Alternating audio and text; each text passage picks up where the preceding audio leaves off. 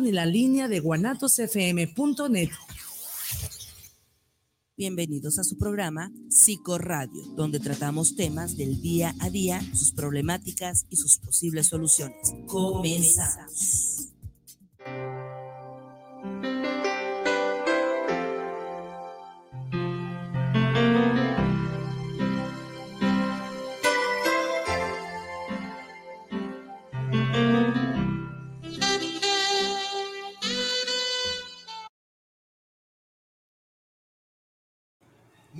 Noches amigos, bienvenidos a otra edición de su programa Psicoradio Guadalajara.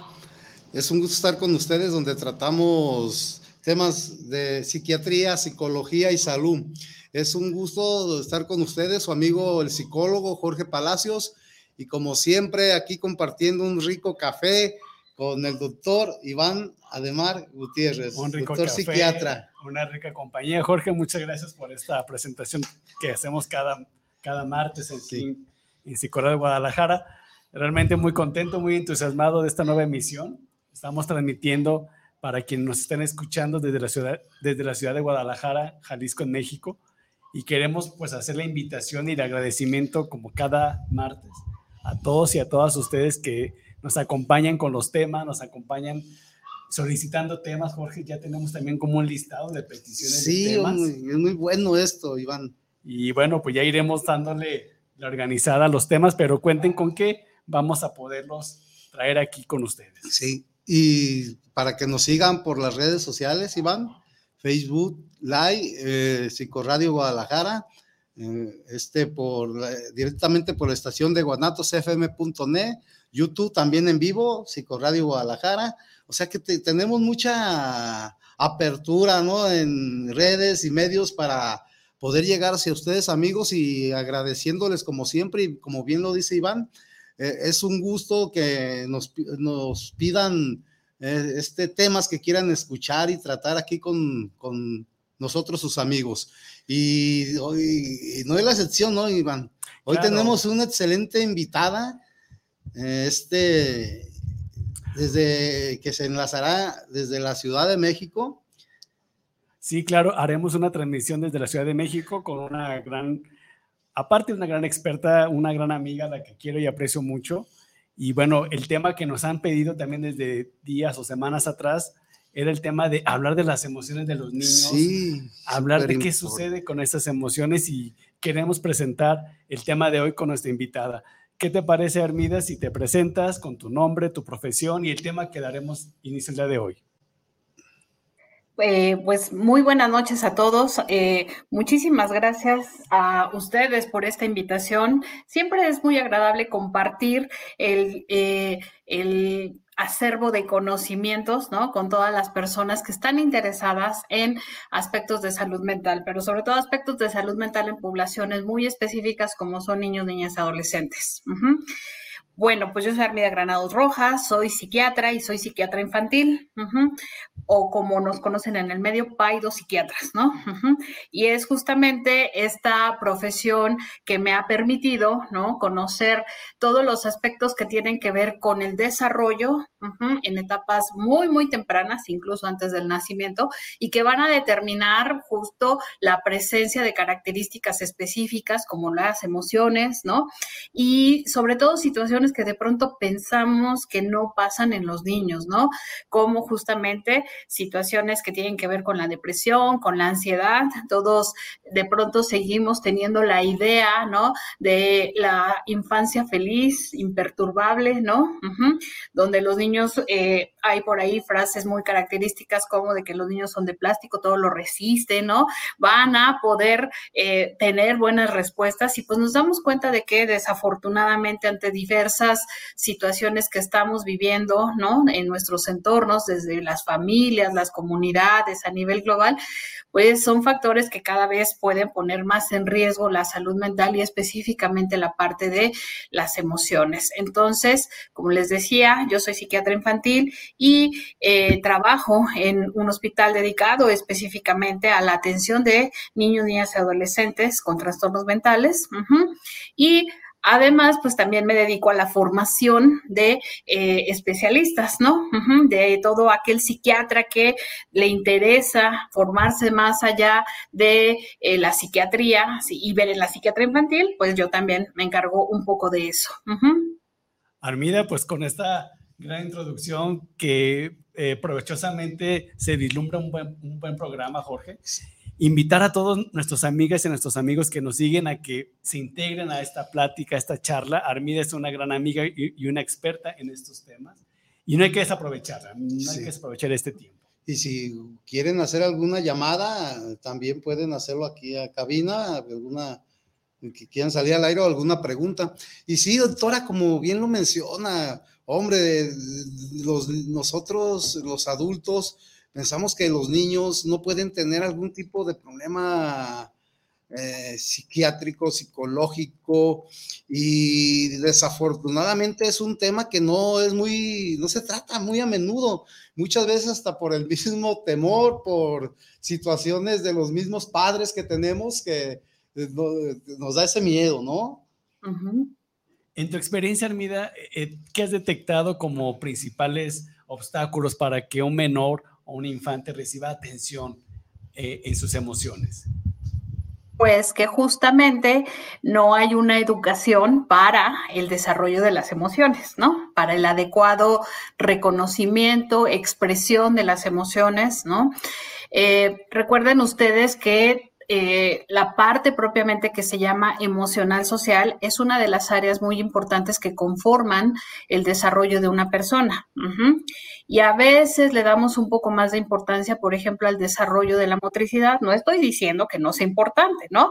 Que un niño empiece a caminar, ¿no? Que un niño sea hábil, con motricidad para cosas como muy finas, escribir, ¿no? Eh, pero de pronto dejamos muy de lado esa capacidad que un niño va teniendo para reconocer esos estados internos, que son justamente las emociones, ¿no? Que son estados que pueden ser placenteros o no placenteros. Entonces, el que un niño sea capaz en su desarrollo de ir detectando qué no me es placentero, ¿no? ¿Qué no me gusta y qué puedo limitar yo? La verdad es que no es algo que le pongamos mucha atención los adultos, ¿no? Y evidentemente es justo porque tampoco estamos mucho acostumbrados a, hablar, acostumbrados a hablar con ellos, ¿no? A favorecer que expresen, ajá, me siento de esta manera, ¿no? Esto no me gustó, o tal emoción, ¿en qué parte de tu cuerpo se siente, ¿no? ¿Qué piensas que puede pasar cuando sientes eso en el estómago, ¿no? En la panza, que te pone a lo mejor, este, un poco nervioso, que te da miedo. Entonces, el favorecer el reconocimiento y la expresión de esos estados internos que son placenteros o no placenteros, eso es la emoción, ¿no? Es esa educación en cuanto a la emoción. Y como les decía, la verdad es que no estamos acostumbrados a hacer eso eh, con los niños, sobre todo porque además eh, cuando las emociones comienzan precisamente a no tener una adecuada expresión verbal, entre más tengamos, eh, entre menor edad tenemos, la expresión es mucho más a través de la conducta, ¿no? Y desafortunadamente también es que es con conductas que no son, pues que pueden ser disruptivas, no tan adecuadas, ¿no? Y fíjense ustedes que una de las características justamente de la depresión en niños, eh, a diferencia de los adultos, que es más la tristeza, por ejemplo, en los niños es la irritabilidad, ¿no? En los niños son conductas francamente disruptivas que muchas personas adultas pueden leer como que este chamaco es un berrinchudo, ¿no? Este chamaco, ajá, no tolera nada, ¿no? Cuando finalmente estamos viendo la expresión probablemente de una emoción que no es placentera y que la única forma de reaccionar es justamente con irritabilidad, ¿no? Quiere decir entonces, Armida, que una irritabilidad en un menor es un aviso de, que algo está pasando emocionalmente. De hecho, puede ser un aviso o francamente ya un síntoma, ¿no? Ajá dependiendo justamente del tiempo que, tenga de duración esta expresión de la irritabilidad. Y con esto yo la verdad es que siempre soy muy, muy partidaria, ¿no? De no hablar de enfermedad, todo el tiempo, ¿no? Porque habitualmente pues vamos a tener emociones que nos hagan ponernos irritables, nerviosos, ¿no? Este, preocupados. Pero en, ahora sí que hablando en tiempo niño, si un síntoma dura más de dos semanas, ajá, váyanle poniendo atención porque justamente ya no es solo una característica, ya es un síntoma, ¿no? Si ese síntoma me dura además casi todo el día, del día que yo permanezco despierto, o incluso puede afectar situaciones como el sueño, ¿no? Que debería ser un momento justamente pues, de descanso, de tranquilidad, ¿no? Váyanle poniendo atención también a eso, ¿no? Y un tercero, el que esta problemática se presente en, diferentes ambientes donde el niño se desempeña, ¿no? Porque a veces podemos decir, es que está muy irritable en la escuela, ¿no? Ajá, pero no lo vemos en la casa, con sus amigos, ¿no? En el club deportivo, en la actividad a la mejor que tiene religiosa, espiritual, ¿no? Ajá no lo vemos ahí. Entonces, esos son como criterios muy específicos que siempre eh, me parece a mí muy importante que todas la, este, las personas sepan y que pues, eh, sus eh, radioescuchas, ¿no? puedan tener precisamente conocimiento de que el sentirse triste es una característica, el sentirse ansioso es una característica que todos tenemos, pero si dura más de ese tiempo que comentamos, dos semanas, ¿no? Si es casi todo el día y si es en más de un ambiente, pónganle mucha atención, por favor. Muy bien. Doctora, eh, en su experiencia, eh, ¿a qué edades empezamos a notar esta sintomatología? Este, y también, ¿por qué será? Como usted bien lo menciona, puede ser que en nuestro hogar no lo detectemos, pero que sí eh, en la escuela se ha detectado y es cuando por ahí los maestros empiezan también hacer sus diagnósticos a veces sus reportes, o errados del TDAH o, este tipo de cosas. Sí, diagnósticos arriesgados, ¿no? Porque se basan solo en la observación de la conducta y no en realidad en conocer qué es lo que lleva a esa conducta. Em, en realidad se piensa, ¿no? Que la parte de presentar depresión en un niño, ¿no? Y de presentar ansiedad puede ser a cualquier edad, ¿no? Hay depresiones descritas incluso en bebés, ¿no? Ajá, que afortunadamente no son tan frecuentes, ¿no? En lactantes, es decir, menores de tres años, ¿no? No son tan frecuentes, afortunadamente, y la edad en la que esto precisamente se empieza a notar, sobre todo porque el niño ya tiene más ámbitos donde se desarrolla, es justamente cuando ingresa al preescolar y cuando pasa a la primaria, ¿no? De los 3 a los 5 años es cuando se empieza a ver justamente estas, eh, esta presencia de cierta sintomatología. Sin embargo, justamente, como comentaba, la situación que tiene que ver con el rendimiento académico es uno de los puntos cardinales, ¿no? que nos dicen, además de que tu chamaco está teniendo un problema de emoción, de la expresión de las emociones, ya está teniendo otro problema a un nivel que nosotros llamamos cognitivo, es decir, que tiene que ver con la organización del pensamiento. Y de verdad, hay muchos chiquitos que pasan como con problemas de aprendizaje, por ejemplo, con problemas de concentración, ¿no? Para seguir indicaciones, para hacer alguna tarea y entonces, cuando nos ponemos a averiguar, precisamente resulta que ese chavito está deprimido, ¿no? Ese chavito está ansioso por diferentes situaciones. Entonces, ciertamente puede ser a cualquier edad, ¿no? Pero el, digamos que el inicio más característico es entre los 5 y los 7 años. Ajá. Y evidentemente ahí es cuando también nos ponemos como a pensar en números, ¿no? Porque fíjense ustedes que más o menos justamente en la edad que nosotros llamamos de escolares, o sea, antes de los 12 años, estamos hablando que dos de cada 100 niños pueden presentar, por ejemplo, síntomas depresivos, ¿no? Pero en la adolescencia, o sea, de los 12 años para arriba, ¿no? Esto aumenta a 5 por cada 100 adolescentes, ¿no? Entonces, nos preocupa mucho porque la depresión es una de las de los trastornos mentales que puede ser altamente prevenible, ¿no? Y que desafortunadamente tiene uno de los desenlaces más fatales, como es la situación de la conducta suicida o la asociación con otras enfermedades, ¿no?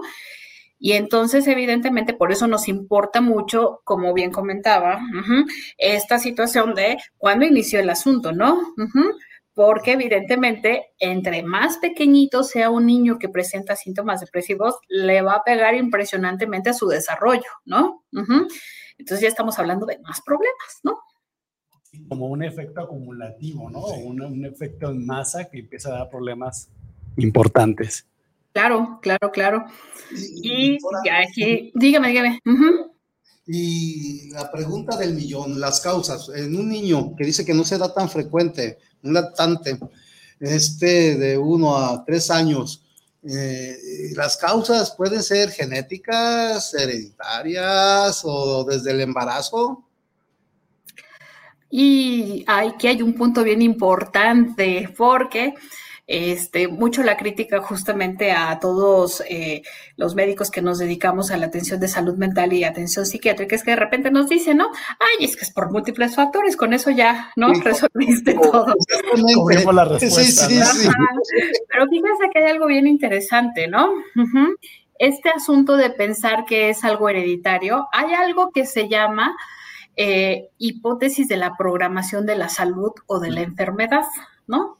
Quiere decir que varias generaciones atrás, yo ya traigo cierta información que, genética que se puede expresar, que puede expresarse o no de acuerdo a las situaciones que vaya yo viviendo en mi entorno, desde que mi mamá está embarazada, ¿no? Ajá.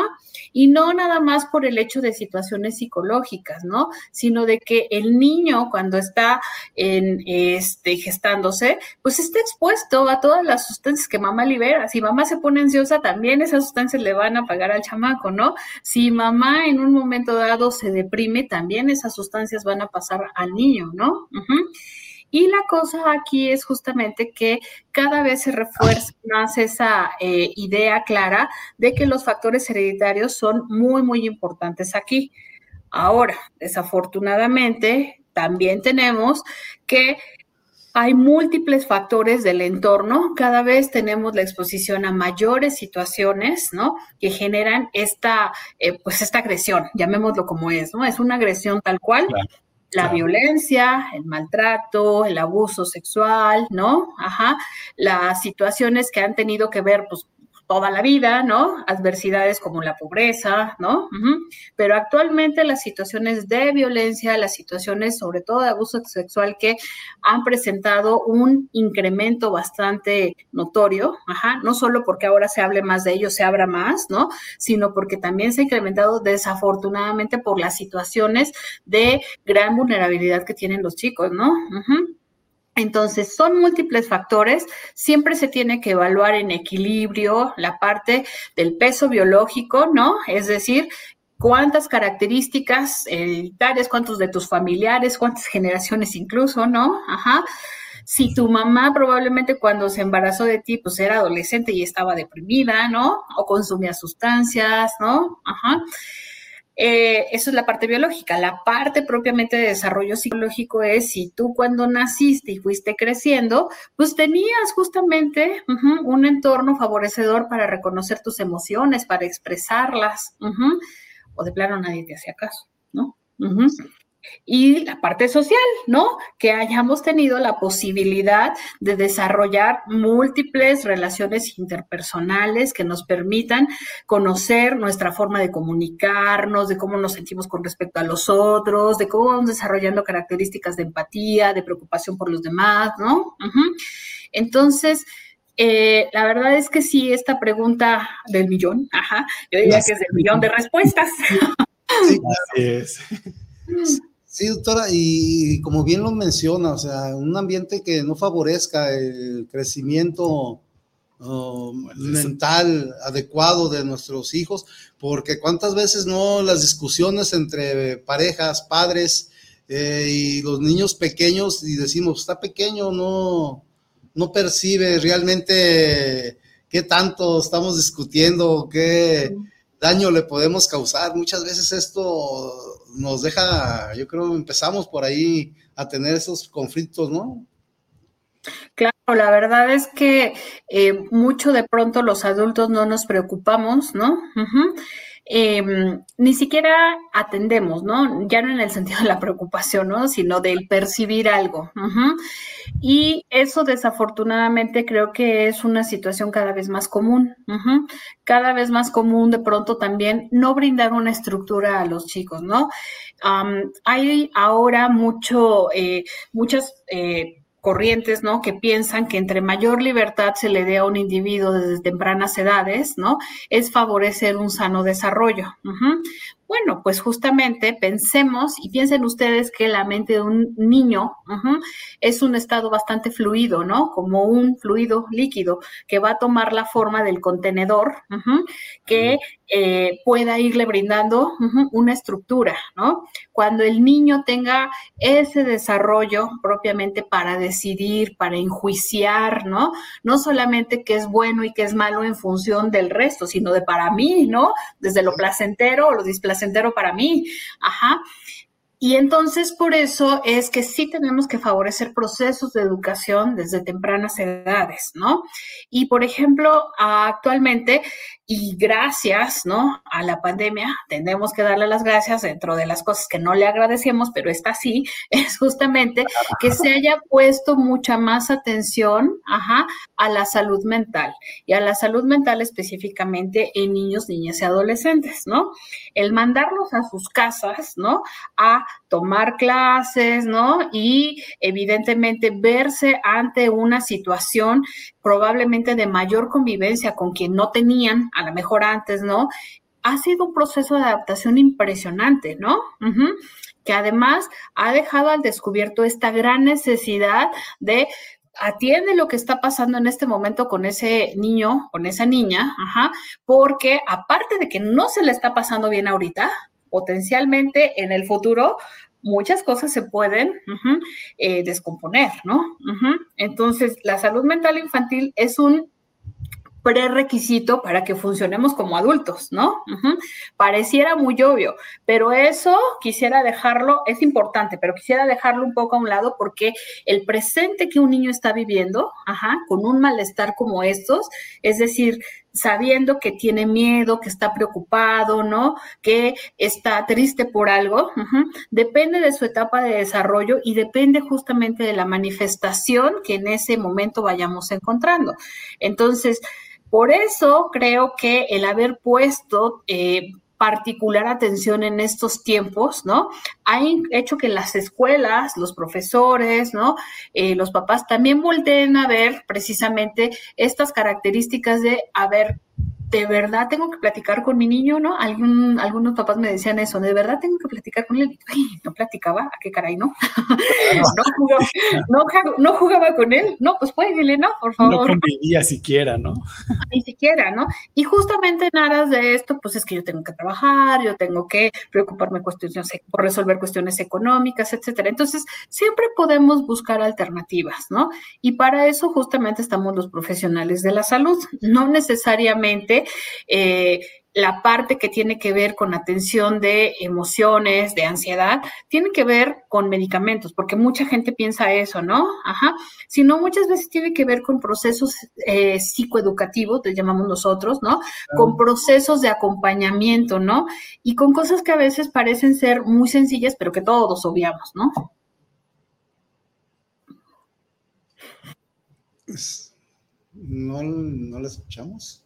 Ya, ajá. Es que creo que hubo una pequeña interferencia. Una pequeña interferencia, pero aquí, seguimos. Sí, fíjate que esta pandemia que, que tú bien mencionabas ha dejado al descubierto el, el, descuido que ha habido de la salud mental infantil y de, de, los adolescentes, y creo que es el espacio en el que podemos rescatarlo, ¿no, Armida? Y las necesidades, eh, eh, eh, como bien lo comenta la doctora, hubo ese descubrimiento como dice, ah, no, tengo que platicar, no lo hacía, pero ya estando la familia, que también llevó a conflictos de adaptación, este, el decir, híjole, ahora veo qué grande estás, porque a veces eh, tenemos esa rutina, esa vida eh, que tenemos en la actualidad, que como dice la doctora, a veces ponemos más énfasis en proveer, tener, educar y, y pensamos y creemos que ya con esto estamos dando una educación adecuada a nuestros hijos, eh, quizás con ejemplo, pero realmente de acercamiento, de, de, cariño y aprecio, creo que es muy necesario en esta, en esta época, doctora. Y como usted lo menciona, ¿qué tanto tan favorable es esa educación abierta de libertad y hasta qué punto también podemos este, nosotros tenerla, ¿no? O hacerla con nuestros hijos. De hecho, yo diría que, bien dice, ¿no? Nadie nace sabiendo ser padre, ¿no? Ok, nadie nace sabiendo ser hijo tampoco. Evidentemente, mucho nos olvidamos incluso de nuestras propias experiencias, ¿no? Mucho nos olvidamos de la forma en la que nosotros recibimos esa educación de forma a la mejor a veces adversa, de forma a la mejor a veces adecuada, muy rígida. Es decir, siempre podemos tener como punto de partida, ¿no? Lo que pasó conmigo y lo que yo quiero, que espero justamente como un estado de bienestar para mi niño, ¿no? Eso es el concepto de salud mental en la infancia, ¿no? Que favorezcamos estados de bienestar para que el niño se desarrolle. En el adulto es que él perciba el bienestar, ¿no? Pero en el niño es que yo provea un eh, ambiente favorable para que se desarrolle, ¿no? Y entonces, ese ambiente favorable y de bienestar pues yo lo tengo que sentir como papá, yo lo tengo que sentir como maestro, ¿no? Yo lo tengo que sentir, evidentemente, si a mi cargo está, ¿no? El convivir con niños, niñas y adolescentes, ¿no? Eh, siempre les digo a las personas que están a cargo justamente por cuestiones educativas, culturales, deportivas, que sí se preocupen un poquito en saber, ok, yo veo chavitos, ¿no? De 7 a 10 años. Bueno, pues ¿qué pasaría normalmente, ¿no? Típicamente en un niño de esa edad, ¿cómo, cómo debería de ser, ¿no? Para que no me vaya yo con el asunto de sí, como decían hace rato ustedes, ¿no? Tiene TDA, ¿no? Ajá, todo lo que se mueve es TDA. Pues no, no todo lo que se mueve es TDA, puede ser muchas otras cosas. Y evidentemente eso nos da la pauta para dejar en claro, por ejemplo, que eh, por ejemplo, la Secretaría de Educación Pública el año pasado hizo un esfuerzo enorme, de verdad enorme, por capacitar a los profesores, ¿no? Que son muchísimos además los que están frente a grupo, ¿no? en tópicos específicos de salud mental y eh, sintomatología propiamente psiquiátrica, ¿no?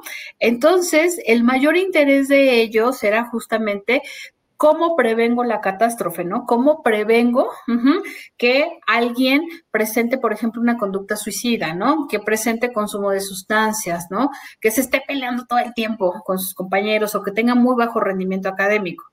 Y cuando hacíamos mención justamente de esto que mencionabas hace un momento, que todo va a partir de la estructura que ellos puedan ir brindando en el día a día a sus niños, ¿no? Ajá, cuando lleguen al salón nos saludamos, cuando lleguen al salón te pregunto cómo te fue, incluso pues si ya desayunaste, ¿no? Ajá, te pregunto incluso si traes las cosas necesarias para trabajar, eh, vamos acompañando el día a día, la, la convivencia que tiene con sus compañeros, ¿no? Si ya se enojó con alguien, cómo se sintió con eso, si algún concepto particular de los que ese día enseñamos eh, no lo entendió, ¿no? O le fue muy difícil y cómo se siente todo eso.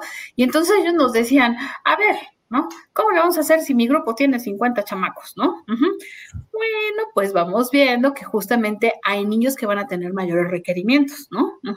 Y hay niños que tal vez van a requerir únicamente un acompañamiento, pero que todos sepan que usted está disponible para ellos, ¿no? Que todos sepan que usted está interesado en conocer quiénes son, qué les pasa, ¿no? Y muchos de ellos caían en la cuenta justamente de que a veces ni siquiera se tiene esa disponibilidad, ¿no? Recuerden que la escuela es donde también los niños pasan una muy buena parte de sus vidas, ¿no? Y es el primer ambiente, generalmente, después de la casa, donde se van a desarrollar también, ¿no? Entonces, si los maestros nos dicen esto, los papás nos dicen cosas mucho mayores, ¿no? Ajá, mucho mayores. Entonces, en ese sentido, a veces los papás lo que necesitan no necesariamente es una super estrategia, ¿no? Necesitan ser escuchados, necesitan ser acompañados, ¿no? Sobre todo, no necesitan propiamente ser criticados, ¿no? Entonces, en ese sentido, el tratamiento inicial de los trastornos que tienen que ver con la depresión y la ansiedad tienen que ver precisamente con estas intervenciones psicoeducativas, ¿no? Los fármacos los dejamos para situaciones graves, severas, ¿no? Que generan disfunciones importantes y por eso solo las podemos indicar los médicos. Pues doctora, vamos a irnos a una pausa. Ya por aquí tenemos algunos mensajes y llamadas. Y volviendo, nos platica también el plan de tratamiento y, y estrategias, como específicas de prevención. ¿Qué te parece, Armidio? Claro que sí, claro que sí. Regresamos en unos minutitos al programa aquí de Psicología de Guadalajara. Muy bien. Gracias.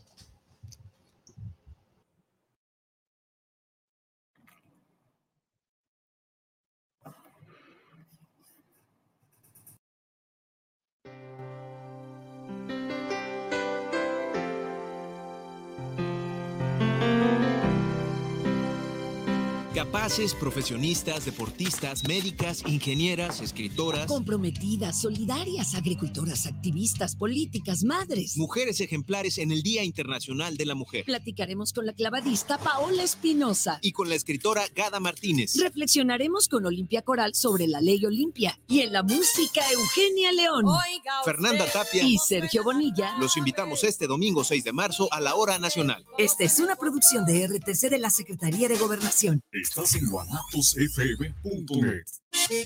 Las mejores guzguerías, ven y saboreala solo en la Guzga de Guanatos FM. Contamos con hamburguesas de arrachera, hawaiana y de tocino, papas a la francesa, salchipulpos, salchitacos, biónicos, crepas y mucho, mucho más. Estamos ubicados en calle Fermín Riestra, número 1273, entre Pavo y Federalismo. Haz tus pedidos al número 33 33 33 0340. Entrega a domicilio con área limitada o búscanos en Didi Food como la Guzga de Guanatos FM. ¡Te esperamos!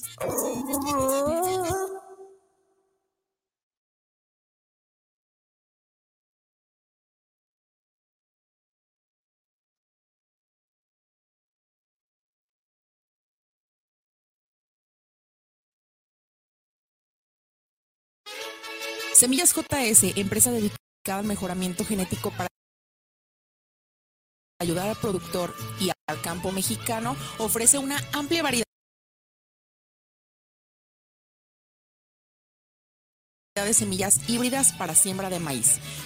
Contamos con híbridos especialmente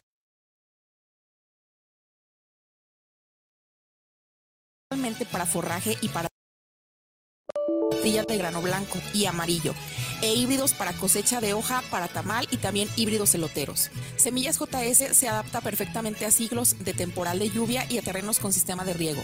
Puede ser sembrados a altitudes que van desde 0 hasta 2.800 metros sobre el nivel del mar. También ofrecemos asesorías sin ningún costo en la compra de nuestros híbridos. Contáctanos a nuestros teléfonos 3334 6653 11 y 3326 76 29. Semillas JS te ofrece precio, calidad y rentabilidad fentanilo, heroína, cocaína, piedra, cristal. No importa qué droga te metas, de todas formas te destruyes. La sangre de las drogas nos mancha a todos. Mejor métete esto en la cabeza. Si te drogas, te dañas. Si necesitas ayuda, llama a la línea de la vida. 800-911-2000. Para vivir feliz, no necesitas meterte nada. Semblanzas es un espacio para contar tu experiencia de vida y a través de tu testimonio conocerte y reconocer el valor de tu visión en este plano terrenal. Un programa por ti y para ti. Acompáñanos todos los miércoles a las 10 de la noche por guanatosfm.net.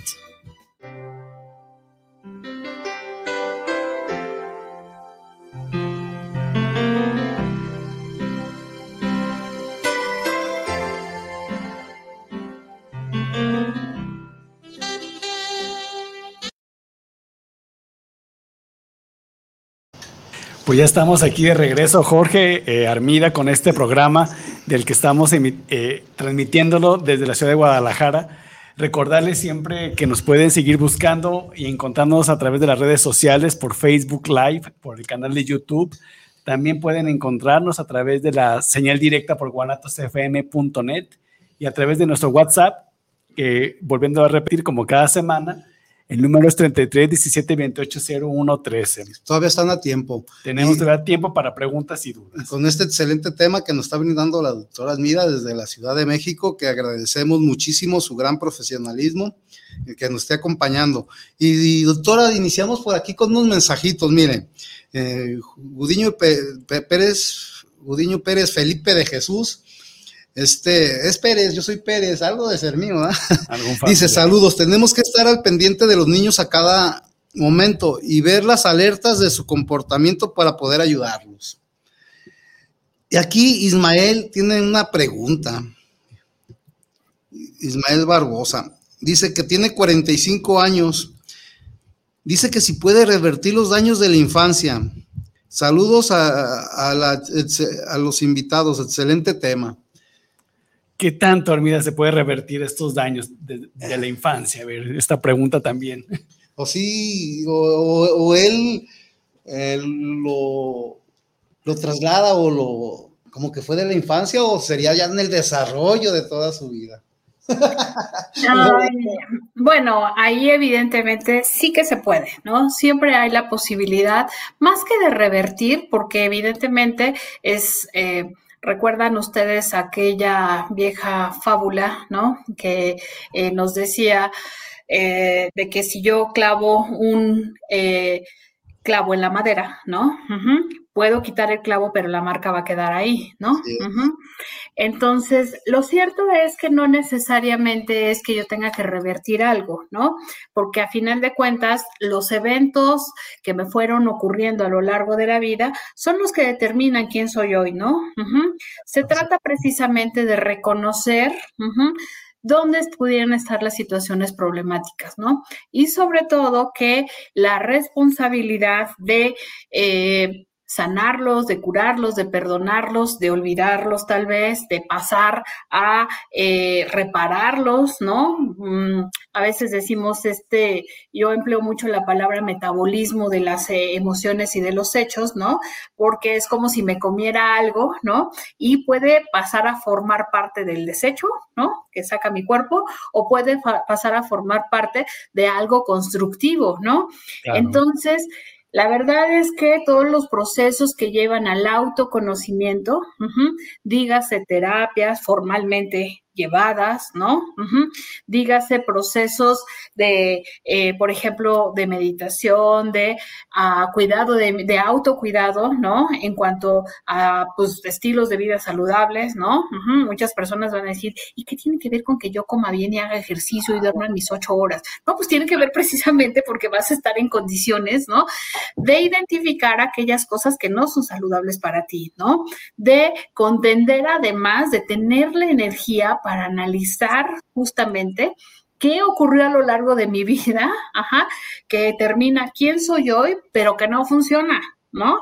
Y entonces tener la posibilidad de modificar eso. Sí, sí se puede eh, llevar a cabo un proceso de recuperación, ajá, así es como le llamamos, no de revertir algo, porque eso implicaría sacar mi goma para borrar, ¿no? Y decir, esto no, ajá. Eh, creo que muchos elementos, por ejemplo, de novelas, de ciencia ficción, nos hablan de eso, ¿no? De esa búsqueda constante del ser humano de llegar a momentos de mi vida pasada y decir esto no. Pero evidentemente se desencadenan otra serie de hechos, ¿no? Todas estas teorías que nos hablan de eh, la relatividad del tiempo, ¿no? Digamos que todo lo que he vivido hace que yo sea hoy tal persona, con estas características tengo que reconocerlas, tengo que conocerlas, ajá, y tengo que ver si me funcionan o no me funcionan a mí y a las demás personas con las que convivo. Y ese es el principio precisamente de lo que llamamos psicoterapia, ¿no? Ese es el principio de lo que llamamos autoconocimiento y sí, sí se puede, solo que hay que buscarlo, evidentemente. Acercarse con un profesional siempre, doctora. Mire, por aquí Carla Muñoz nos manda saludos a todos, gracias a la doctora Armida. Dice que gracias por el tema. Aparte, aparte de estos tiempos atípicos, conocer más acerca de las emociones de nuestros hijos Y qué mejor si es más temprano que tarde, pues como bien lo menciona la doctora, ¿verdad? Maya Rubalcaba dice, en la adolescencia, ¿cómo, eh, en la adolescencia, ¿cómo distinguir la irritabilidad normal? Aquí son preguntas, doctora, ¿eh? Por la etapa están pasando de la adolescencia de la irritabilidad, como signos de depresión. ¿Qué otros signos o síntomas son indicativos de depresión en ellos? Habla de la adolescencia en sí, eh, Maya nos pregunta. Etapa bien complicada la adolescencia, ¿no? Ajá porque además estamos como mal acostumbraditos también, ¿no? A decir, ay, ya el adolescente es difícil, no me habla, pues yo no le hablo, ¿no? Entonces, obviamente, entramos en un círculo vicioso, ¿no? Del que a veces ya no salimos nunca. Ok. Recuerden ustedes que decíamos, y les voy a poner aquí a que imaginen un poco, piensen ustedes en que un individuo es un cono, ¿no? Un cono que está acostado, ¿no? La punta de ese cono es cuando nacemos. Y conforme el cono se va abriendo hacia la base, son las diferentes etapas de nuestra vida. El cono somos nosotros, ajá, los seres humanos, cada ser humano. Ese cono está dentro de un cilindro, y ese cilindro es el entorno, ¿no? Eh, mi familia, mi comunidad, la escuela. Entonces, a lo largo de mi crecimiento, las interacciones del cono por eso van siendo cada vez mayores en función de mí, porque yo voy siendo capaz de regular mis propias emociones. Si no se desarrolla ese proceso de regulación en la infancia, porque eso se mm, más o menos se va desarrollando desde los cinco años en adelante, ¿no? Ajá este, piensen ustedes en un chamaquito berrinchudo, ¿no? Tremendo, eh, que, que, de pronto no se regula para nada, ¿no? Habla bien fuerte, corre de aquí para allá, ¿no? Este, y evidentemente con el tiempo se va regulando eso, ¿no? En la adolescencia es como si tuviéramos una manifestación, un incremento de esas manifestaciones de falta de regulación emocional. Ajá. Es decir, tenemos mayor irritabilidad. Ajá la irritabilidad no es que la tenga que tener a lo largo de toda mi vida. De hecho, actualmente, por ejemplo, en las clasificaciones de enfermedades, la irritabilidad es un... Em, es una característica que nosotros tenemos que determinar para diferentes trastornos, no solamente emocionales, ¿no? Ajá. Es, eh, es un predictor. Ajá. Entonces, si yo comienzo con irritabilidad, sobre todo a partir de un evento, la muerte de alguien, la pérdida de eh, algún amigo, ¿no? Recuerden que para cada persona son diferentes los estresores, el cambiarme de casa, ¿no? El tener que ir a guardarme a mi casa y tomar clases en línea, si de por sí no ponía atención en la escuela, ahora manos, ¿no? Entonces, tiene que haber un, un evento específico, ¿no? Donde a veces tampoco no nos damos cuenta los adultos y tenemos que ir indagando a partir de cuando yo veo a mi adolescente así. Ajá. Y entonces esto implica que si él de por sí tal vez ya era irritable, intolerante, mucho más fácilmente estas conductas, ajá, eh, perdón, estas eh, manifestaciones van a tener una conducta más disruptiva todavía, ¿no? Mayor agresividad tal vez, ¿no? Mayores situaciones de reto y oposicionismo, tal vez situaciones en las que ellos mismos se pongan en riesgo. Y entonces aquí justamente la irritabilidad es mucho más fácil que sea manifiesta con agresividad. Que sea mucho más fácil el eh, detectar justamente que un adolescente puede ser irritable, pero no tiene que ser agresivo un adolescente puede ser oposicionista, decirte, ajá, ajá, darte la vida, ¿no? Pero no tiene por qué ser retador, ajá. ¿Y a ti qué? ¿Qué te importa, no? ¿Qué quieres saber? Bla, bla, bla. Muchos eh, son los orígenes del enfrentamiento, ¿no? Entonces, si ustedes se dan cuenta, es el escalonamiento a una conducta disruptiva. Ajá. ¿Qué quiere decir disruptivo? Que daña, ¿no? Y que daña a los otros o que me daña a mí. Por eso les ponía estos dos ejemplos. Yo puedo ser irritable, ¿no? Eh, puedo ser a lo mejor una persona preocupona, ¿no? Puedo ser una persona que tenga diferentes temores y miedos.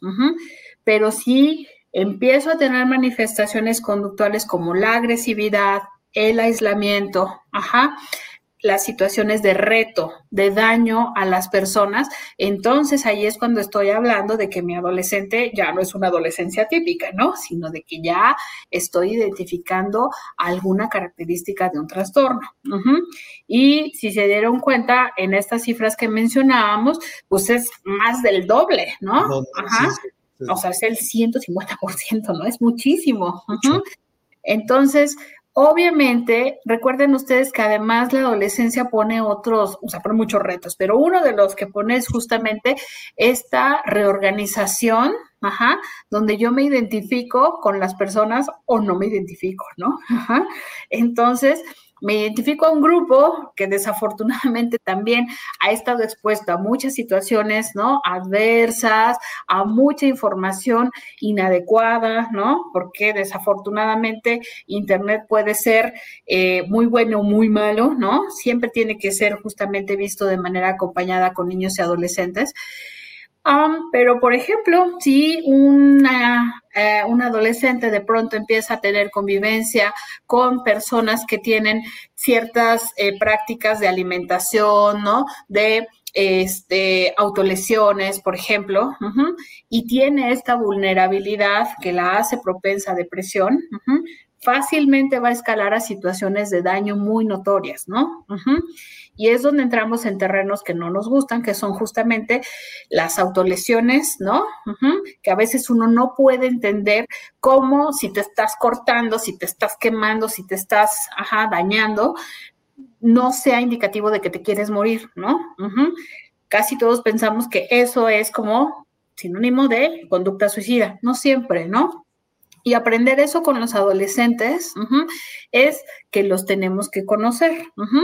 Por eso, respondiendo eh, un poco más concretamente esta pregunta, tengo que conocer a mi adolescente, así como tengo que conocer a mi niño y ya lo venía conociendo de etapas previas, tengo que conocer qué cambió ahorita y qué rápidamente escaló a algo, francamente de una conducta disruptiva.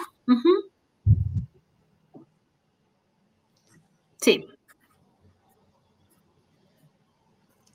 ¿Me escuchan? Sí, ya, ya, la escuchamos, doctor. Pues ahí está. Eh, y que hablando un poquito en esto, ¿cuántas veces, hablando de los adolescentes, este, vemos esas conductas y lo primero que hacemos los padres, ¿no? Hay que mandarlo al psicólogo, o sea, recalcándole, tú estás mal, ¿verdad? Nosotros estamos bien, pero bueno, es parte del, del plan de tratamiento, ¿no? Que acercarse con profesionales de la salud mental.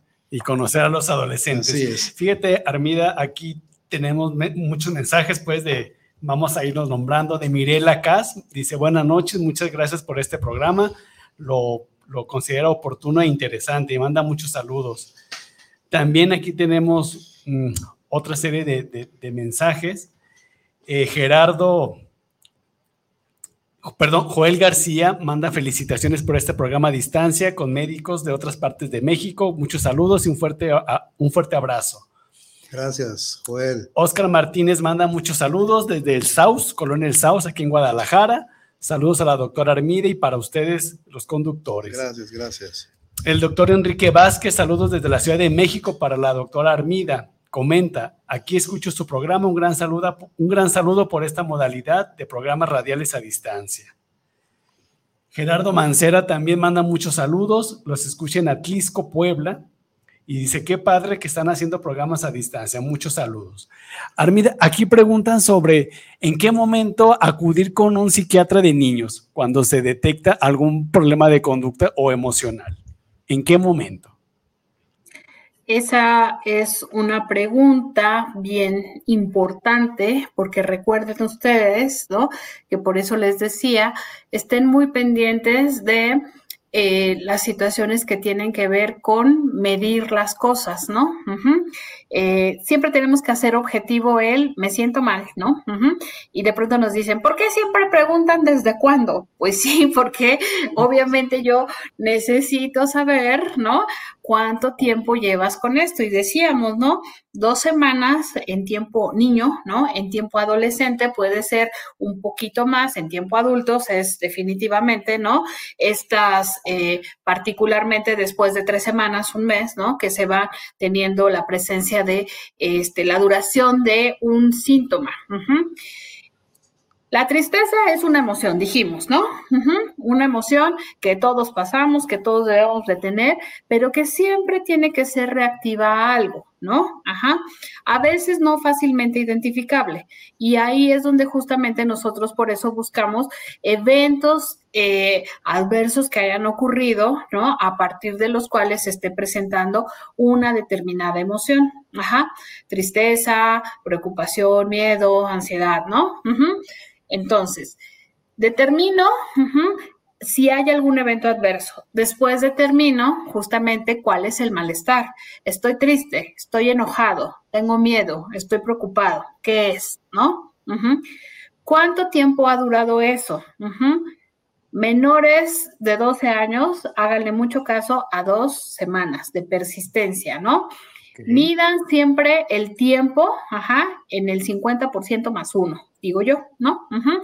Si de la semana, que son siete días, cuatro días este chamaco se la pasa triste, aislado, ¿no? Enojado o está teniendo este, una clara identificación de la emoción, entonces ya tenemos más del 50%, ¿no?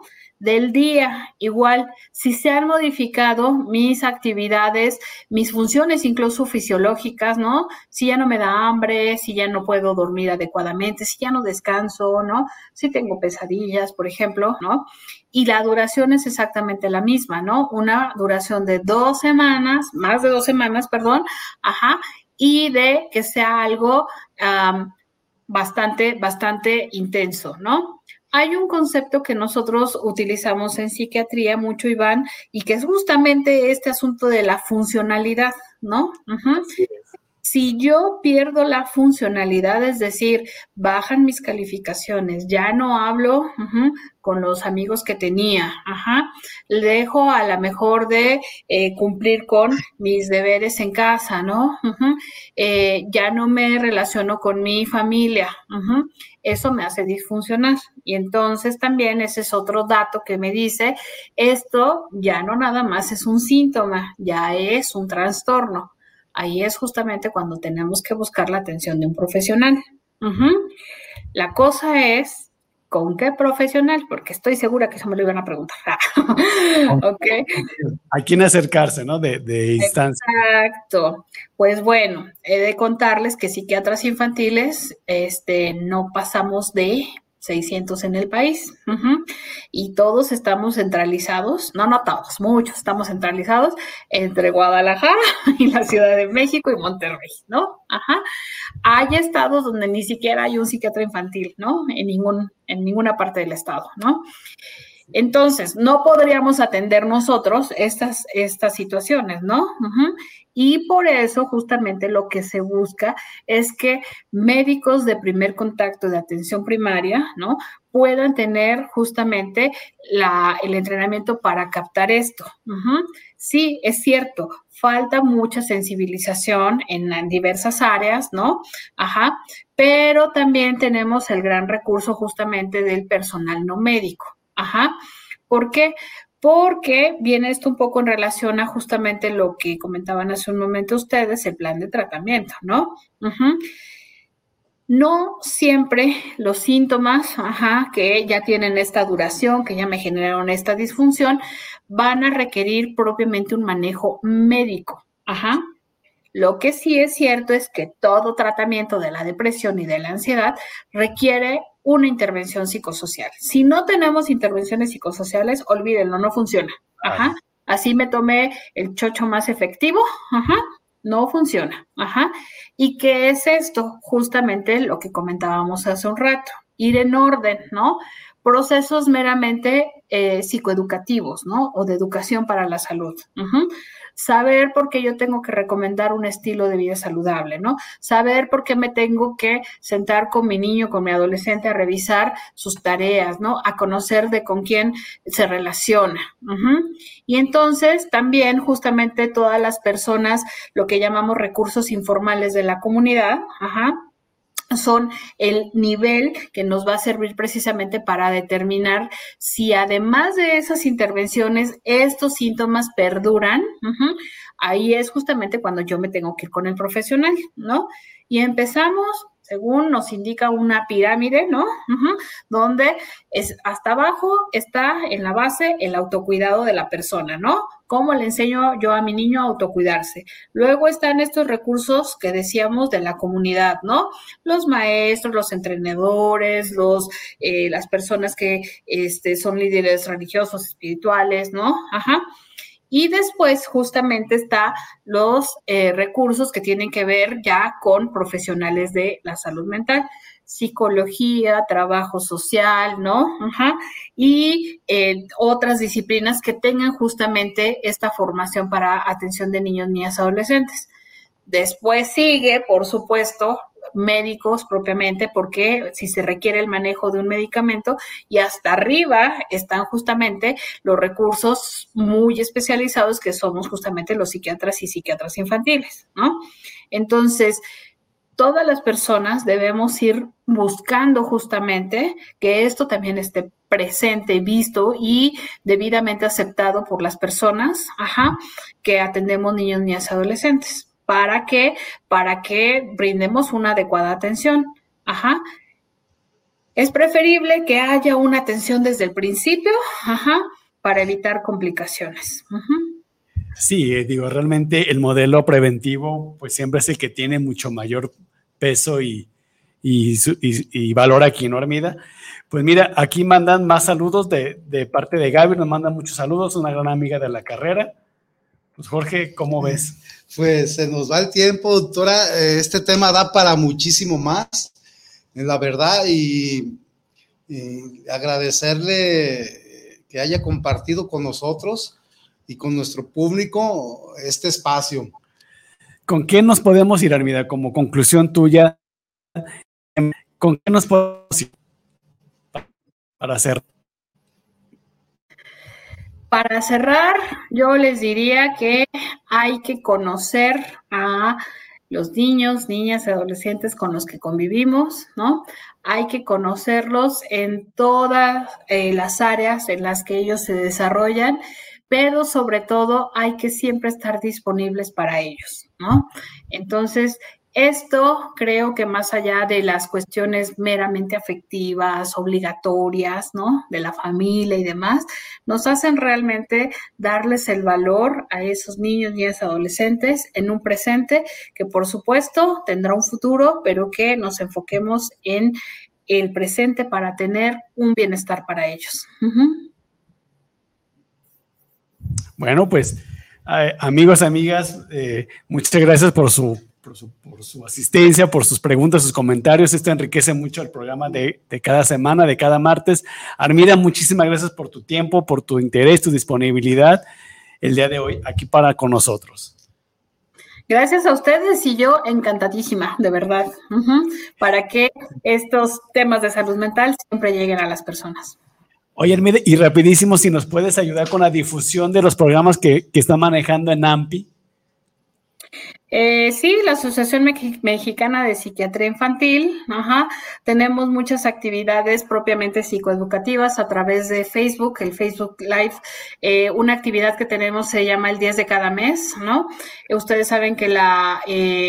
Conmemoración del Día Mundial de la Salud Mental es el 10 de octubre y entonces el 10 de cada mes tenemos diferentes temas en los cuales pues el, que viene justamente es bien interesante porque tiene que ver con sueño, ¿no? Con los hábitos de sueño a los que muchas veces ni el caso les hacemos. Ajá. Y también, propiamente, tenemos actividades que tienen que ver con la capacitación de los profesionales. En el 12 de marzo tenemos un curso propiamente para hablar de sexualidad, ajá, de cómo hablo, cómo trato los temas de sexualidad con niños y adolescentes. Desde el ámbito profesional, por supuesto. Entonces, están ustedes invitadísimos justamente a Asociación Mexicana de Psiquiatría Infantil, AMPI, redes sociales, para que ustedes se enteren de toda la información. AMPI, así lo buscamos. AMPI, Asociación Mexicana de Psiquiatría Infantil. Armida, un abrazote a la distancia, sabes que te aprecio y te quiero mucho y muchísimas gracias por tu tiempo y tu participación. Pues amigos, nos vemos en otra emisión el próximo martes a las 8 de la noche y como siempre les digo, sean felices. Hasta luego. Que pasen buenas noches. Hasta luego, Armida. Gracias. Bye.